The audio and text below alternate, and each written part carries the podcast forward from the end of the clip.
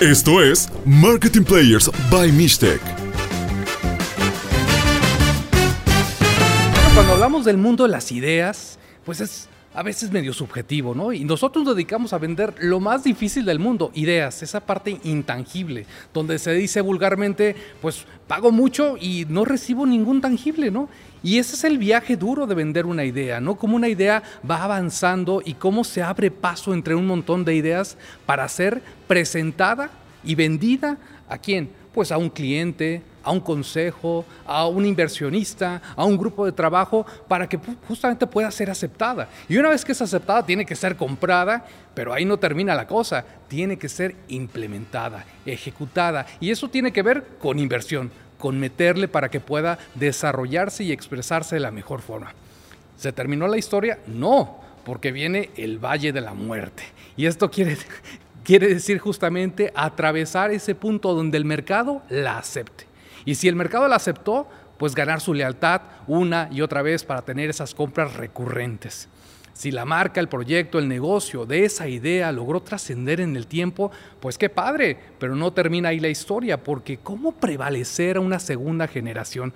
¿Cómo lograr que esas ideas logren trascender y pasar a una segunda generación y sigan siendo aún más relevantes? Hoy vamos a hablar de eso, ideas que trascienden generaciones y como siempre, aquí está la pluma más punzante del marketing, el mismísimo Toño Ramírez. Mi querido Toño, ¿cómo estás? Edgardo López, qué gusto, qué gusto, siempre apareciendo de una forma reflexiva. Digo, escuchaba recientemente tus TikToks muy, Ah, muy, muy profundos Ah, de la paleta payaso y ahora viendo el tema realmente rompes el esquema, pero bueno, hay que hablar un de, poquito Toño. de todo, hay que hablar de esto. Este, creo que hay que darle el toque adecuado a cada medio y lo estás haciendo muy bien. Felicidades, Ay, qué bárbaro, eh, qué qué bárbaro, con la paleta payaso. Este, Oye, pero hoy te ves muy elegante, hoy estás en otro Fíjate, spot, sí, no, hoy primer capítulo que jugamos de visitante. Ándale, hoy nos de salimos visitante. de nuestra emblemática terraza, un lugar totalmente confortable, cómodo, lo estamos disfrutando. Qué manera de salir de nuestro terruño para disfrutar otro territorio. Bueno, tú creías que era una bonita terraza, pero hoy ya la sentí como que se quedó como atrás. Como que está quedándose corta. De estar en esta maravillosa Estamos- instalación. Cuéntanos, ¿dónde estamos, Toño? No, bueno, hoy tenemos la fortuna de, de ser invitados en Grupo Requies. Eh, nos invitan a grabar aquí con un total gusto de, de estar en esta oficina, que ahorita vamos a mostrar un poquito más de ello. Y un invitado sumamente especial, o sea, una segunda generación de esta empresa, donde vamos a tener una plática bastante atractiva, bastante emblemática, bastante divertida, hablando del mundo del mobiliario. Del mobiliario. Wow, no, bueno, pues déjame presentar justamente, tenemos nada más y nada menos que Abelardo Arreola. Abelardo, qué gusto que estás acá. Bueno, más bien qué gusto que nos recibes porque hoy venimos. Muchísimas gracias por recibirnos. ¿Cómo estás? Gracias Edgardo, muy bien, muchas gracias Toño, bienvenidos. Qué Gracias. bueno que se dio la oportunidad de estar aquí, yo Encantados. encantado de que visiten la casa de, de Grupo Requies y pues nada, agradecido de, de participar en, en el podcast y a platicar un poquito de, del mobiliario, de la mercadotecnia, de lo que hemos estado haciendo. ¿no? Te tengo una pregunta así crucial para entrar al ¿Profunda? programa. Profu- De- profundísima. Wow. Profunda, Cuidado, ¿eh? es cuidado. reflexiva.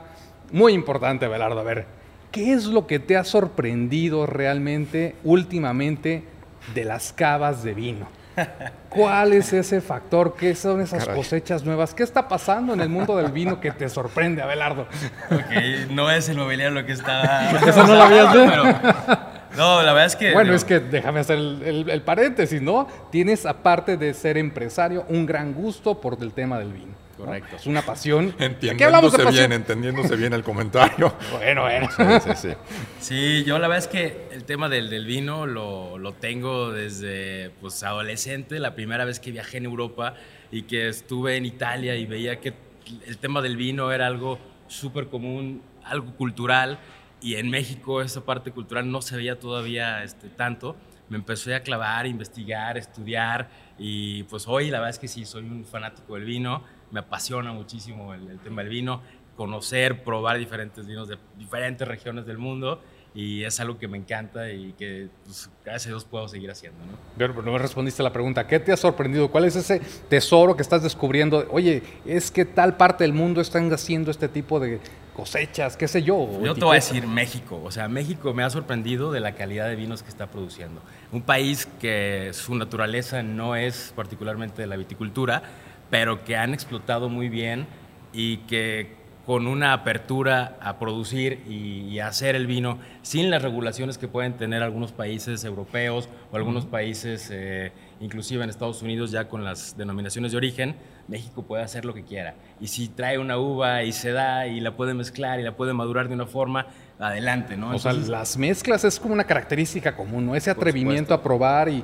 nuevos formatos y realmente cosas muy interesantes. Muy interesantes. Y México, la verdad es que, sobre todo la parte de Baja California, ha explotado muy bien esa cultura del vino y produciendo uvas que realmente no se daban en otras partes del mundo tan bien como se están dando aquí. Yo te puedo decir que para México la uva Nebbiolo es un emblema fascinante y que va a estar rompiendo... Ya se me antojó, no, pero ya danos el tip completo. ¿Cuál es tu marca favorita de las marcas mexicanas que están emergiendo, que hay cosas bien interesantes? ¿Cuál es la que más te gusta? La verdad es que cada una tiene su particularidad. O sea, hay por ejemplo, a mí Casa Madero me gusta mucho, es la vinícola más antigua de, América y pues toda esa historia la traduce en los vinos que produce actualmente. Pero si te digo algo que me, que me encanta, en Valle Guadalupe hay una vinícola que se llama Montefiori, o Paoloni es el, nombre comercial de, de, uno de sus vinos, y ahí tienen un Nebbiolo espectacular. Entonces, si lo pueden conseguir, la verdad se los recomiendo. Es que hablamos de casos de éxito, ¿no? bueno, pues hay que contar esas historias buenas. Pero la pregunta tiene un fondo, ¿no? Porque al final yo sé que esa es tu pasión. Y como emprendedor, la lógica me podría decir, bueno, pues si tengo esta preparación, si he viajado, si he tomado ese gusto, la lógica me llevaría a crear una marca, a crear un producto relacionado con ese tema. Pero ¿en qué momento esa pasión emprendedora la dejas un poco guardada o en stand-by para emprender y poder trascender lo que tu papá inició con Requies. Claro, sí, el, tema del vino ha sido una, pasión, pero también me fascina el que una empresa familiar como la que, la que ha creado mi padre en, los 80s y que hoy se puede consolidar como una empresa madura, desde pequeño nosotros, yo creo que como a muchos, o sea, nuestros papás cuando eran vacaciones, pues no te en la casa, pues te vas a ir a la planta y vas a ver, y vas a trabajar y vas a ver cómo producen el producto y cómo lo entregan. Entonces desde pequeño ya estaba yo metido en, la empresa y eso te crea un amor eh, hacia lo que hace la familia, a lo que trae el recurso a, a la casa, ¿no? Entonces me, enamoré también de, esa parte de la manufactura, del mobiliario, el tema del diseño del producto, me gusta mucho. Yo soy ingeniero mecatrónico porque siempre me he metido mucho en la, parte de manufactura, pero el diseño también es una parte que me, que me fascina y que he ido puliendo y que he ido también creando. Y bueno, eso lo tenía yo que aportar, porque tenía esas ganas de aportarlo y meterlo dentro de la empresa, ¿no? Y eso es lo que hoy creo que estamos consolidando dentro del Grupo Requies en esta nueva generación, la segunda generación, el aporte de meter un producto con un diseño que pueda agradarle al mercado, que sea atractivo y que pueda lucir y hacerte que un espacio sea lo más agradable que pueda ser. Sí, pero sacas también tu pasión vinícola, porque aquí estamos en este showroom, en este corporativo que ustedes tienen, y pues realmente se ve el maridaje, ¿no? Veo que no es tan lineal, que juegan justamente con el objeto, el arte, la creatividad, los colores, las formas para provocar nuevos sabores, ¿no? Nuevas experiencias. Correcto. Pues creo que eso está padrísimo. Sí, es parte del concepto, o sea, todo tiene que sumar. En, a lo largo de un espacio, la iluminación juega, el piso juega, el material juega, los colores todo para que la persona que esté en contacto con ese espacio se sienta lo más cómodo posible, o sea, algo de productividad. Lo mismo con el vino. Igual que el vino. Hay, vino para toda ocasión. Hay vino para toda ocasión. y la atmósfera, el ambiente, la iluminación, todo juega para que te sepa diferente también. ¿eh? Oye, Abelardo, y, y, platícanos, ¿cómo fue ese cambio de estafeta? O sea, como dices, de en vacaciones ibas a trabajar, pero de alguna forma muchas, en muchas ocasiones el empresario ya designa la silla para el hijo porque pues es familia simplemente, pero no están preparados justamente para tomar ese puesto y ahí viene la erosión de las mismas empresas, de eso que le costó mucho trabajo, en este caso a tu papá, pero ¿cómo fue ese cambio con ustedes? ¿Cómo te prepararon para tomar esa silla? Mira, yo la verdad es algo que admiro muchísimo de mi papá, él es, si hablamos de, de empresas familiares en Jalisco, por ejemplo, la empresa familiar en Jalisco es pues todo el tiempo que pueda estar el padre en la empresa se va a quedar y poco planean esa parte de sucesión. Mi papá, al contrario, fue alguien muy visionario, siempre ha sido alguien muy visionario y desde entonces dijo, yo quiero terminar mi tema de trabajo este, diario, eh, laboral, y pasarlo a una segunda estafeta. Ojalá sea alguien de la familia y si no, si nadie quiere parte de la familia participar, pues ni modo, pues vemos qué hacemos con la empresa. Entonces la planeación de la sucesión se hizo hace muchos años, desde crear un consejo familiar, luego crear el consejo de administración, empezar a trabajar como empresa en un consejo de administración que para empresa familiar no es fácil. Claro, claro. Con consejeros externos y que aporten y que opinen y que vean números, pero pues se dio ese brinco, maduró esa parte de la empresa y creo que eso es algo que yo le tengo que reconocer a, a mi papá, que ahora es el presidente del consejo y que lo ha hecho muy bien desde entonces. Yo me preparé, la verdad, con esa visión. Siempre quise tomar las riendas de la empresa y desde entonces que me gradué de la universidad, la maestría, los diplomados, todo lo que he ido aprendiendo en el transcurso, pues era justamente para esto, para tomar las riendas de la empresa, ser el, que seguía en, la batuta de, la organización y tomar este, el control. Y, tener distintos puestos dentro de la empresa. O sea, a, a, lo que me refería que en muchas empresas simplemente, bueno, ya yo me retiro, ya dejó a mi hijo, pero nunca ha trabajado y bueno, le toca la silla porque le toca la silla y ahí es donde no están preparados justamente para manejar una empresa y para crecerla, no solamente para eh, mantenerla en el status quo que la dejó el papá, sino realmente crecerla, evolucionarla, hacerla más grande. Importantísimo, la verdad es que sí, yo desde pues pequeño estaba en todas las áreas. La verdad es que tengo la fortuna de conocer a toda la gente que trabaja en la organización, desde la persona que está tapizando la silla, la que está inyectando la espuma de poliuretano, el que está en la cabina de pintura, porque todo el tiempo he estado trabajando con ellos. Estuve trabajando una parte en la, parte de producción, después me pasé a la parte de proyectos, luego a comercialización, luego a administración. Entonces he estado, la verdad, vagando por toda la empresa y eso hace que, que entiendas cómo funciona y cómo motivar al equipo para que en verdad dé, lo mejor de cada uno de ellos. Podríamos decir que hay que probar muchas sillas para llegar a la silla. Es correcto, buena, buena analogía. ¿Qué significa este proceso de la sucesión, de rendir cuentas a un consejo y más cuando es tu familia? No, no, es, al principio es retador. Hoy ya creo que ya lo tenemos un poco dominado. Este, después de solamente estar dialogando mi papá y yo, tomando decisiones entre él y yo, y posteriormente que ya haya un consejo donde está parte de la familia y parte de externos, y presentar estados financieros y, y, estar revisando oportunidades y cuestionando actividades. Llegaste al indicador, no llegaste. todo, el tiempo, ¿no? Pero eso enriquece mucho, porque si no, seguiríamos tal vez en esa parte de la empresa familiar que está creciendo poquito a poquito y que ve todo en corto y lo resuelve en corto y tal vez los, los trapitos sucios que no lo vea nadie más y aquí lo vemos y lo controlamos.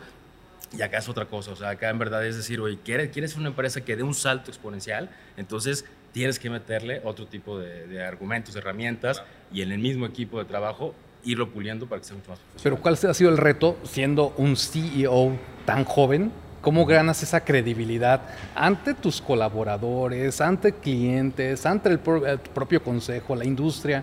Pues yo creo que la verdad es que tengo la fortuna de conocer de muchos años a la mayoría de, estos stakeholders, ¿no? Y creo que eso te da una parte de credibilidad, que no es nada más el junior que llegó a la empresa porque el papá se la puso, ¿no? Sino que ha estado trabajando, que a mí me ha tocado desde hace tiempo ir con los clientes, negociar, si tengo que ir a Hermosillo, si tengo que ir a Veracruz, si tengo que ir a Monterrey, pues ahí voy a estar haciéndolo, pero eso me da una parte de, si yo hago un compromiso con un cliente en esa plaza y se lo resuelvo, entonces el cliente confía en mí. Y eso ha sido lo mismo con los colaboradores al momento de estar en un tema, un problema en la planta, oye, vamos a resolverlo, entonces tiene que ir dando esa credibilidad.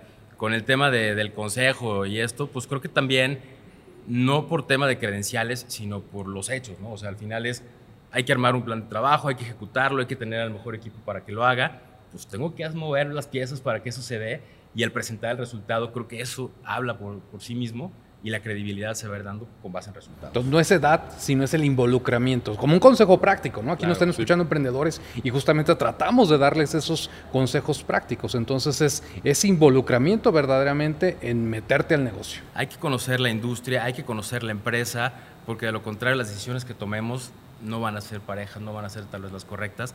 A veces nos equivocamos y definitivamente va a pasar, pero pues también hay que corregir rápido y, conociendo estas piezas y cómo moverlas, la vuelta se le da rápido al, asunto, ¿no? ¿Y, cómo darle ese sello a la misma empresa? O sea, nos platicabas un poco la historia valiosa de lo que arrancó tu papá, desde un lado de ingeniería, no prácticamente del mobiliario, sino fue una consecuencia justamente de detectar una necesidad, pero cómo le estás dando tu propio sello en función de tu preparación, de tu vivir el mundo, etcétera, le, estás dejando un sello y la estás haciendo distinta a la que dejó tu papá. ¿Cómo darle ese sello propio? Sí, creo que, a ver, en una empresa familiar y creo que cualquier empresa que haya una sucesión, se tiene que conservar una parte que es los valores del fundador, porque si no la empresa pierde su, su ADN eso lo tengo que conservar, esa parte de cuidar al personal, de cuidar el, el, negocio, el, que estemos dando ese valor al, cliente, pero pues el mercado va cambiando, uno se tiene que ir adaptando, adaptando rápidamente y eso implica que también a mí que me gusta mucho todo el tema de diseño, todo el tema de, producto, meter materiales que, que son diferentes, actuales, pues creo que eso también le da esa vuelta a la oferta de valor del producto. El producto seguirá siendo tal vez una silla, pero pues una silla puede ser hasta un bote, porque la solución es para sentarse. Entonces puede ser un bote al volteado y ahí te puedes sentar. O puede ser una silla totalmente ergonómica y que sea de un diseño fenomenal, con los mejores materiales o con algo que le aporte y que la persona que esté sentada ahí se sienta en verdad de lo más cómodo posible. Y ahorita tocas un punto bien interesante que creo que es una recomendación que siempre hacemos, es un tema que hemos tocado mucho de la parte de innovación obviamente tú estás estimulado y tú estás viendo el mundo como opciones para desarrollar más este negocio, pero ¿cómo alimentas justamente este proceso de innovación para crecer esto, para hacerlo distinto? La innovación creo que es algo que se tiene que ir dando todo el tiempo, es esa parte de mejora continua o puede ser una parte de, más radical, ¿no? Pero creo que el conocer otras industrias, el meterte también a ver qué están haciendo otras industrias, qué, qué, qué materiales están utilizando, la tecnología, qué parte juega en el tema del mobiliario. Creo que todo eso aporta para que puedas decir, las ideas tienen que surgir. Nosotros internamente tenemos un área de innovación donde no es solo una persona, o sea, es cómo toda la organización, toda la compañía puede aportar ideas, porque todos tienen ideas. Puede que todas sean buenas, malas, más o menos, pero pues hay que decirlas. Si no les das la oportunidad de que la digan y que se discuta y que se hagan este tipo de prototipos, entonces no vamos a tener esa innovación. Nosotros estamos creando estos, estos paquetes de innovación dentro del, del, grupo para que estos equipos vayan haciendo todos sus esfuerzos y lo vayan compartiendo. Pero cuestionando un poquito esto que estás diciendo, ¿qué tanto se facilita el soltar la chequera porque la innovación a veces, como dices, prueba y error, pero cuesta. También esos errores y esa innovación y esas ideas también te cuestan. ¿Qué tanto te duele cuando las cosas no suceden? Pues es como todo, ¿no? Hay inversiones que vas a perder, hay inversiones que vas a ganar. Este, pero hay que invertirle. O sea, al final creo que bien guiado y, teniendo una metodología que, que nos funcione, que no tiene que ser la del libro de texto, que la podemos tropicalizar a lo que hacemos nosotros, a lo que nuestra gente pueda aportar pues te da una mayor certeza, ¿no? Sí, pues hay, un límite en el tema de presupuesto, hay un presupuesto asignado para eso, obviamente, pero pues al final tenemos que irle apostando y lo que no jala, pues ni modo, para atrás, pero rápido lo cambiamos y, de eso se trata, o sea, de ser mucho más dinámicos. Si algo nos ha enseñado estos últimos dos años y medio, tres años, es que tenemos que ser muy ágiles en la reacción y en la toma de decisiones. Porque tú lo has vivido, Toño, en muchos casos y experiencias que tenemos. O sea, realmente hay como tres escenarios en este tema de sucesión o trascendencia o, la segunda parte del, negocio, darle la segunda vuelta, ¿no? O sea, desde el que recibe y que dice, bueno, yo lo voy a cuidar también el negocio. que lo voy a cuidar también que no voy a gastar nada, ¿no? Claro. Para reportar normal, punto. O el que se toma las glorias pasadas y dice, con eso lo hacemos y medio hecho a perder todo lo que construyó el pasado. Y el otro caso es el que realmente se decide a cambiar el paradigma e innovar y meterle, invertir en preparación, capacitación para poder desarrollar y llevar la, empresa a un siguiente nivel, ¿no? Entonces, no, y lo que hemos visto justamente, estás poniendo dos contrastes y también compartiendo este uno, pues, como dicen los temerosos, ¿no? Que dice, sí, no, yo voy a cuidar porque es mi patrimonio y voy a invertir tal vez en otras cosas menos en la empresa. Y el otro que es tal vez alocado, que invierte inclusive en negocios fuera de lo que es el origen del, negocio y que se lo acaban también, ¿no? Entonces también hay que ser muy cuidadosos. O se van a jugar golf y dejan ahí caminando el negocio y luego se termina vendiendo, se acaba, ¿no? Claro. Entonces es una, es una realidad, ¿no? Cómo justamente cuando hablamos de innovación, cómo la abrazas. Y el verdadero reto de la innovación es que no sea un gasto variable, sino sea un gasto fijo, ¿no? Que sea parte del ADN de la organización y ya está asegurado, así como hay que pagar la luz, hay que pagar ese bloque de innovación. Sí, sí, tiene que ser un proceso adicional dentro de los que ya tenemos en la organización para que estas oportunidades las vayamos detectando mucho más rápidamente, ¿no? O sea, creo que a raíz de, los cambios que hemos venido viendo, sobre todo en los espacios de trabajo, teníamos, o sea, teníamos que voltear mucho más rápido, hacer estos cambios, de cómo va a, trabajar un, usuario en una oficina o en un coworking o en una casa, ¿no? O sea, ¿qué, qué, le va, ¿qué va a necesitar? ¿Y cómo le voy a dar la solución yo? o sea, la casa se volvió oficina y las oficinas hoy las estamos tratando de hacer tan hogareñas como una casa, ¿no? ¿Cómo, ¿Cómo, justamente entiendes esas tendencias y te anticipas a ellas creando esos productos? Sí, el producto y, la experiencia. Al final,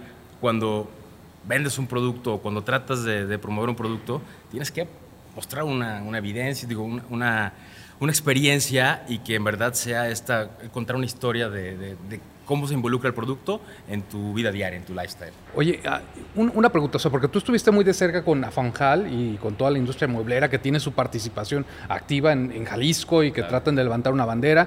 A mí me parece que tienen un posicionamiento, ah, sí, los muebles de Ocotlán y queda como en un sector muy bajo, ¿no? No, entendería una participación de creatividad o de, propiedad intelectual o desarrollo. ¿Qué, ¿Qué, estás viendo o qué no está viendo el sector o tus colegas que tendrían que atreverse a ver para levantar esa bandera de diseñado en Jalisco y no solamente hecho en Jalisco. Claro.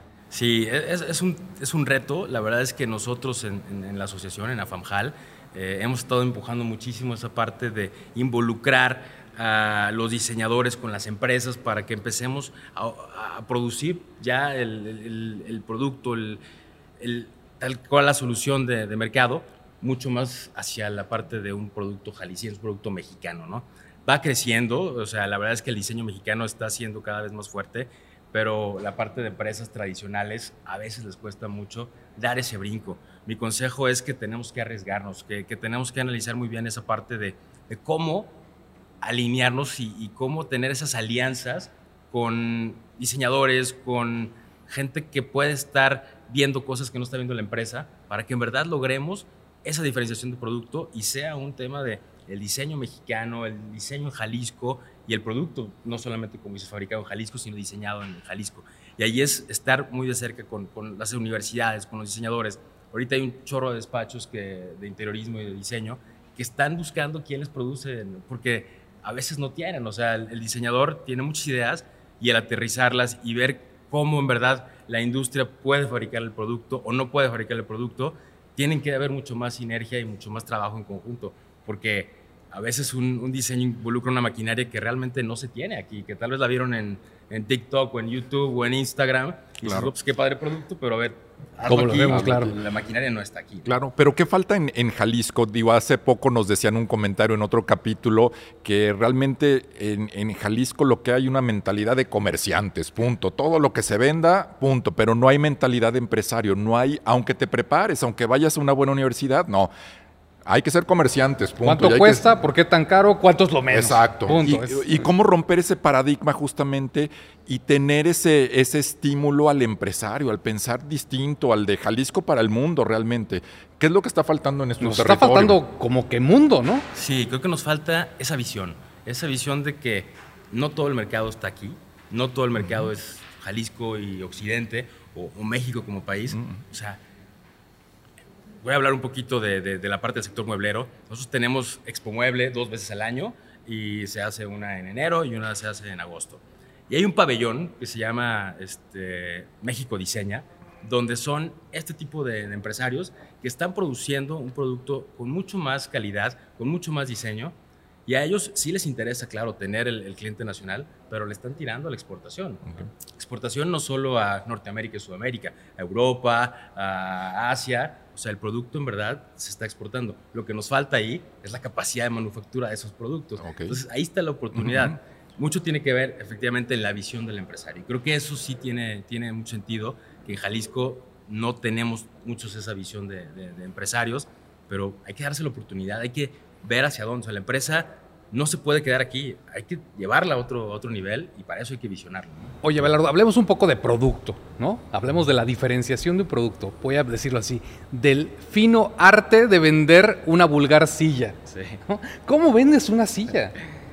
Híjole. ¿En qué es diferente? ¿Cómo le pones ese factor de diferenciación a una silla? Hay Sirve que- para sentarse, ¿no? Todo, o sea, todas Yo las me sillas- imagino que llegas con, con el corporativo en esta relación y llegas con la de compras, pues es una silla, ¿por qué está tan cara, no? Claro. ¿Cómo logras hablar de esa diferenciación? Sí, creo que aquí el, el factor es entender mucho al usuario, entender mucho al comprador, entender qué está buscando él al, al querer comprar un producto, ¿no? Si quiere una silla solamente para llenar los espacios de trabajo, pero consciente de que en un año va a tener que cambiarla, pues seguramente hay productos que le van a salir muy baratos y que va a solucionar ese problema, ¿no? Pero quieres algo con durabilidad, quieres algo ergonómico, donde la persona durante el día se va a estar moviendo, entonces la silla también se tiene que estar moviendo. No todos tienen que ser expertos en, un producto como la silla, pero ese es mi trabajo, o sea, estarles inculcando esta parte de cómo una silla te aporta y te facilita tu, tu trabajo y no para que llegues a tu casa y digas, "Uf, la espalda ya no la aguanto y esto es súper incómodo, porque aparte la silla ya se le venció el pistón y nunca lo cambiaron. Entonces, todo eso juega al momento de, de- de dar los argumentos de cómo una silla en verdad te, te genera un beneficio ergonómico durante el día, productividad, obviamente, y si le sumas esa parte de diseño y lo que quiere hablar un corporativo, una empresa a sus clientes y a sus Pero, colaboradores. pero ¿quién, quién es tu mercado meta? O sea, entonces, porque ahí tú estás hablando como cierta especialización, entonces ya me ayudas a entender que no es para todos el tipo de producto que tú tienes. ¿Quién es el mercado meta de Requies? La verdad es que tengo productos de diferentes mercados. Si hablamos del producto de Requies, el producto de Requies es una silla de oficina que va muy este, alineada para la parte de la persona que trabaja ocho horas al día y que puede estar este, en un corporativo o en su misma casa, pero que necesita esa parte de comodidad, de que no quiere tener que y lo he visto muchas veces, ¿eh? O sea, luego agarran el cojín de la sala y se lo ponen este, en- a- sobre el asiento porque el asiento ya está todo vencido. Y eso tiene mucho que ver en la calidad del producto y, y ese segmento de mercado, o sea, el, el comprador de- del corporativo, porque al final el usuario no toma la decisión de que sea comprar. Si ellos pudieran decidir, Claro. pues comprarían lo que quisieran, ¿no? Pero en las empresas, pues hay un comprador o hay alguien que especifica el producto. Y ese especificador, ese es mi, mi mercado, ese es mi, mi target.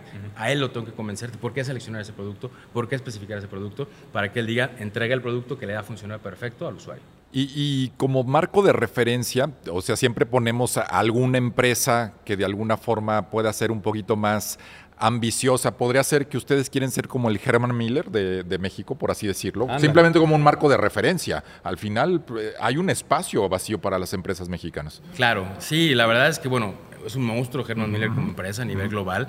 Este, me encantaría poder compararme con él. Ojalá algún día lleguemos a ser ese tamaño. Pero sí podría ser una aspiración. Pero podría ser, sí, claro. O sea, y hay muchas más empresas que también lo están haciendo bien.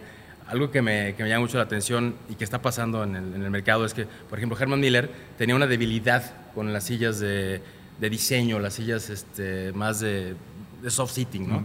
Y en lugar de desarrollar un producto de cero y todo, decidió ver quién estaban jalando bien, llega, los compra Claro. y rápido agarra el mercado y sube, ¿no? Me encantaría ser- que- tener ese capital para decir, oye, mañana tengo una debilidad con esta parte de, de mobiliario, llego, veo la empresa, la compro y me la quedo, ¿no? Ojalá, pero sí, la solución que ofrece una empresa global como Herman Miller es algo admirable. Pero Toño, a ver, matas un perro y eres el mataperros, ¿no? Es justo, Abelardo, que te clasifiquen y que quedes estereotipado por el producto que más vende. En este caso, Grupo Requies, ah, sí, los que venden sillas.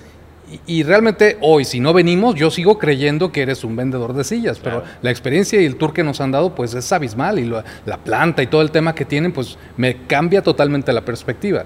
Sí, la verdad es que la marca Requies ha sido la marca histórica que, que más ha tenido este tiempo en el mercado. Y pues claro que si llegamos con la bandera de Grupo Requies, lo primero que ligan es la marca Requies enfocada en ese segmento, ¿no? Es un tema de, de posicionamiento de otras marcas, de otros productos, que es el reto, o sea, empezar a, presentar otras soluciones para que la gente diga, ah, entonces no te voy a encasillar esto, pero hoy es algo que me pasa, o sea, llego con alguien que conoce la marca Requies y no conoce las otras marcas, sí, es un, es un bloqueo de, pero que tú no nada más vendías sillas de oficina. Pero cu- cu- ¿cuál es tu posicionamiento? ¿Eres muebles para la vida o qué es cómo entender realmente la oferta de valor? es mobiliario para oficina, para colectividad y para contract. Y hablando de colectividad y contract, hablamos de este, restaurantes, hablando de cafeterías, de hospitales, de áreas públicas. Ese es el, el sector, que la silla no se queda nada más en un espacio de trabajo, y obviamente en el hogar, ¿no? O sea, que, que se puede pulverizar en diferentes este, segmentos de mercado. ¿Y yo puedo comprar un, un mobiliario para mi casa? O sea, sí, sí realmente, o, o- Claro. o- o tiene que ser a través de la típica fórmula del distribuidor, del distribuidor, del distribuidor, o ya cambió el mundo y hoy podemos estar a un clic comprando una silla padrísima como la que estamos tentados hoy. La, la verdad es que nosotros hemos trabajado mucho con nuestra red de distribuidores y ellos han, han sido nuestro canal principal para tener este éxito, ¿no? Sin embargo, hemos entendido que el mercado está cambiando y hoy tenemos que acercarle el producto mucho más al usuario final y estamos también modificando nuestro approach hacia el, hacia el consumidor final para que sea mucho más fácil esa compra. Entonces, al meterse a la página web de Requies, tendríamos que encontrar ya ese carrito de compra para que puedas acercar el producto.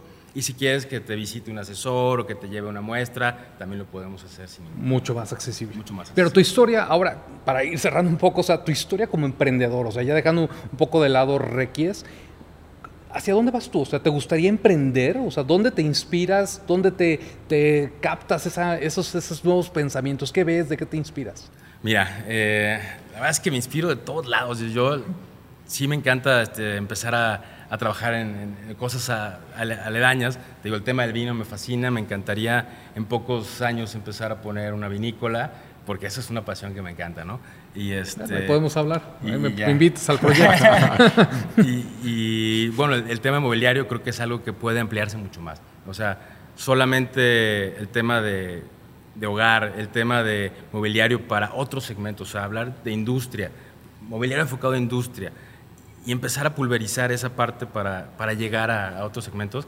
Creo que conociendo a los clientes, conociendo el mercado, viajando, yendo a exposiciones a nivel mundial, eso te aporta muchísimo para que la creatividad vaya saliendo y empecemos a, a canalizar y a dirigir las oportunidades de a dónde vamos a emprender. Pero definitivamente no me quedo, no me quedo quieto. y hoy por hoy, ¿cuál sería ese reto?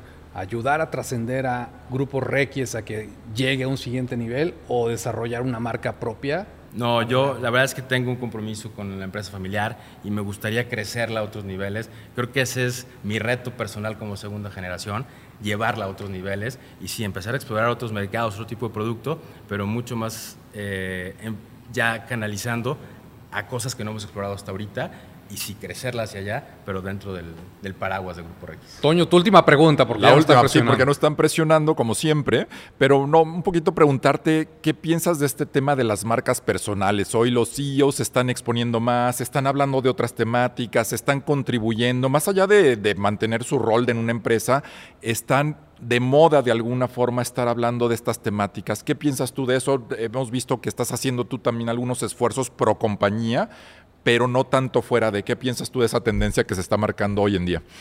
Creo que no tenemos que ser celosos, no tenemos que ser egoístas.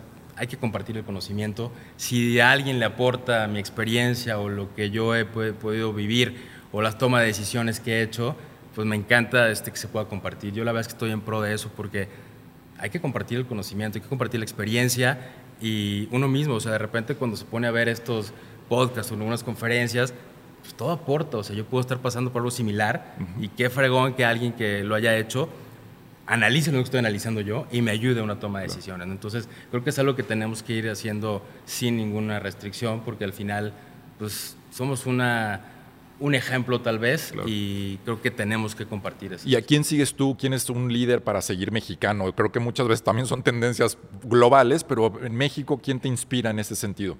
Híjole, este, a ver, pues hay varios empresarios. A mí, este, en la parte de, de la industria alimenticia, por ejemplo, me gusta mucho, digo, yo sé porque tú, será la competencia de donde han trabajado, pero la parte de sello rojo, o sea, los empresarios de sello rojo, me gusta cómo han llevado a la empresa, cómo han crecido, o sea, ya hablando de un tema, sí. de un tema local. Vamos Y, a invitarlos, este, vamos a invitarlos. Sí, creo que vale la pena. Este, lo- son, son buenos cuates y, y creo que han hecho buena, buena chamba. Y la verdad es que hay infinidad de, de empresarios que, que tal vez lo que les falta es esa visión para dar ese brinco Claro. y, y ser muy buenos en lo, en lo que hacen, ¿no? Pero pues hay mucho don sacar aquí en, en Jalisco. No, bueno. Abelardo, un pensamiento reflexivo, una frase matona, como decimos acá, ese consejo práctico para que los emprendedores puedan poner en marcha mañana, ¿no? Y que puedas ayudar realmente a que tomen algo de tu experiencia y que lo puedan emprender. Hay que tomar riesgos. La verdad es que las decisiones que tomemos, sí, no pueden ser a la ligera, hay que analizarlas, hay que pensarlas, hay que argumentarlas, pero hay que perderle el miedo a tomar decisiones. Creo que de ahí parte eh, tanto buenos éxitos y esa disrupción en tema de innovación, perderle el miedo. O sea, si yo estoy convencido de que algo puede, puede cambiar o puede funcionar, hay que tomar la decisión, hay que perderle el miedo.